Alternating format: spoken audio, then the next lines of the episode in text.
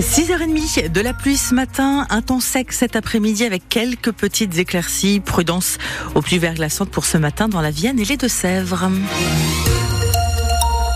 L'actualité avec vous, Anivia Tolinki. En 2030, un Français sur trois aura plus de 60 ans. D'où l'importance de cette proposition de loi sur le bien vieillir. Elle arrive cette semaine au Sénat, d'abord en commission, puis dans l'hémicycle, avec plusieurs propositions. Lutter contre l'isolement des personnes âgées, mieux signaler les cas de maltraitance.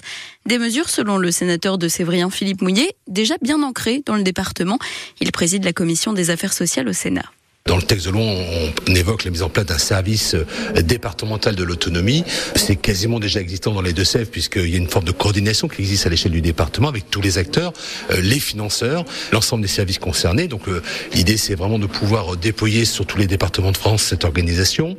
Il y a également tout ce qui concerne la mise en place de forfaits sur le financement des services à domicile. C'est déjà une initiative qui a été portée par le département des Deux-Sèvres. Alors le principe de dire à un moment donné, pour le service à domicile, on ne peut pas uniquement compter les heures de présence auprès des personnes âgées. Il faut bien entendu enterrer l'ensemble des coûts de fonctionnement pour que nos associations, nos structures puissent euh, financièrement euh, s'en sortir. Donc il faut intégrer les frais de déplacement, les frais généraux. Et puis le dernier point, c'est tout le volet de l'habitat inclusif. Et donc on voit bien qu'il y a un certain nombre de, sujets qu'on retrouve euh, en grandeur réelle. Donc ça permet d'avoir déjà un peu de recul qui sont aujourd'hui dans la proposition de loi. Le sénateur Les Républicains des Deux-Sèvres, Philippe Mouillet, au micro de Noémie Guillotin.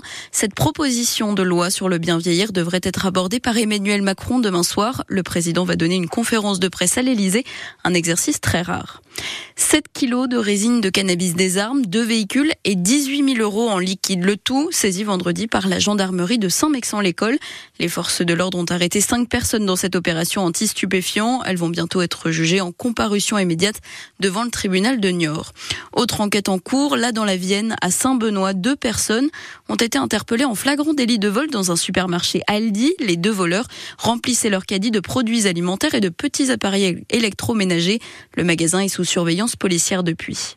Le cyclone Bellal annoncé comme l'un des plus dévastateurs de l'histoire de la Réunion. Toute l'île est en alerte violette depuis ce matin. Comprenez alerte maximale, confinement strict et obligatoire pour les 870 000 habitants.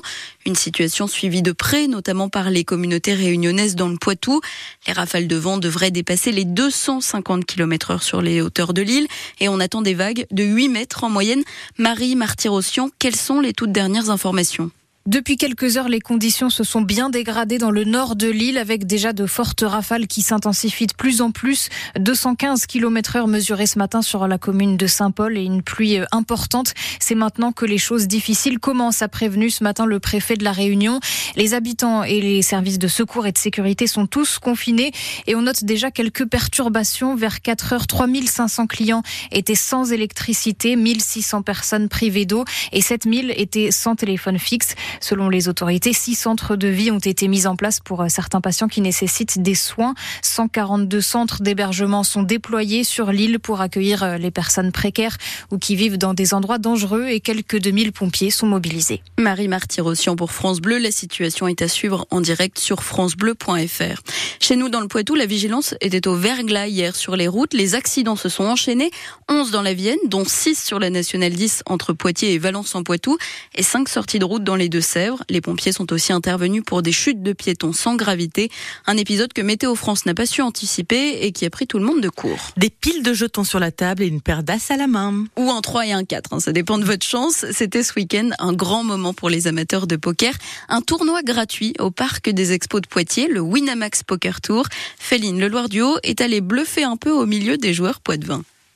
Pour Kylian, joueur amateur depuis 5 ans, l'idée de rencontrer des joueurs pros lors de ce tournoi lui procure avant tout de la joie, de la bonne humeur. Voilà, on est toujours content de voir des grands joueurs. Et ben nous, on essaie de montrer le meilleur de nous-mêmes. Après, euh, l'essentiel, c'est de s'amuser. Mais cet événement fait aussi rayonner la région, souligne Steven, joueur depuis 15 ans. C'est une reconnaissance pour nous personnellement parce qu'on va loin sur des gros tournois. Savoir que la région Poitou-Charentes, on a à peu près 800 euh, joueurs de poker. Donc je pense que c'est des gros événements qui devraient être organisés plus souvent. S'il ne cache pas son envie de peut-être passer pro, il sait qu'il a encore du du chemin à faire. Faut gagner quand même des grosses sommes d'argent pour commencer à en faire son métier et j'en ne suis pas là encore. Il y a encore beaucoup à apprendre. D'où l'idée de cette masterclass organisée pendant le tournoi. On leur pose des questions sur des situations, des coups, donc euh, ils nous apprennent des choses. Et on a beaucoup à apprendre d'eux. Hein. Aujourd'hui, on regarde beaucoup de tutos sur internet, des vidéos dans la tête d'un pro, euh, donc on apprend beaucoup d'eux. Car pour David Ikitaï, trois fois champion du monde de poker, c'est aussi l'occasion de transmettre sa passion. On est tous passés par là, euh, les joueurs professionnels, ils ont commencé par des tournois free roll. Donc il y a peut-être des gens qu'on croise ici qui vont un jour devenir professionnels et qu'on va aller voir sur les gros tournois. C'est comme ça que ça se passe. Et avant ça, les 16 meilleurs joueurs du tournoi vont décrocher leur ticket pour la finale.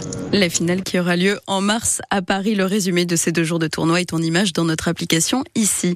Enfin, ce Blue Monday, on a de quoi vous remonter le moral. Blue Monday, c'est cet anglicisme pour dire que ce lundi est censé être le plus déprimant de l'année.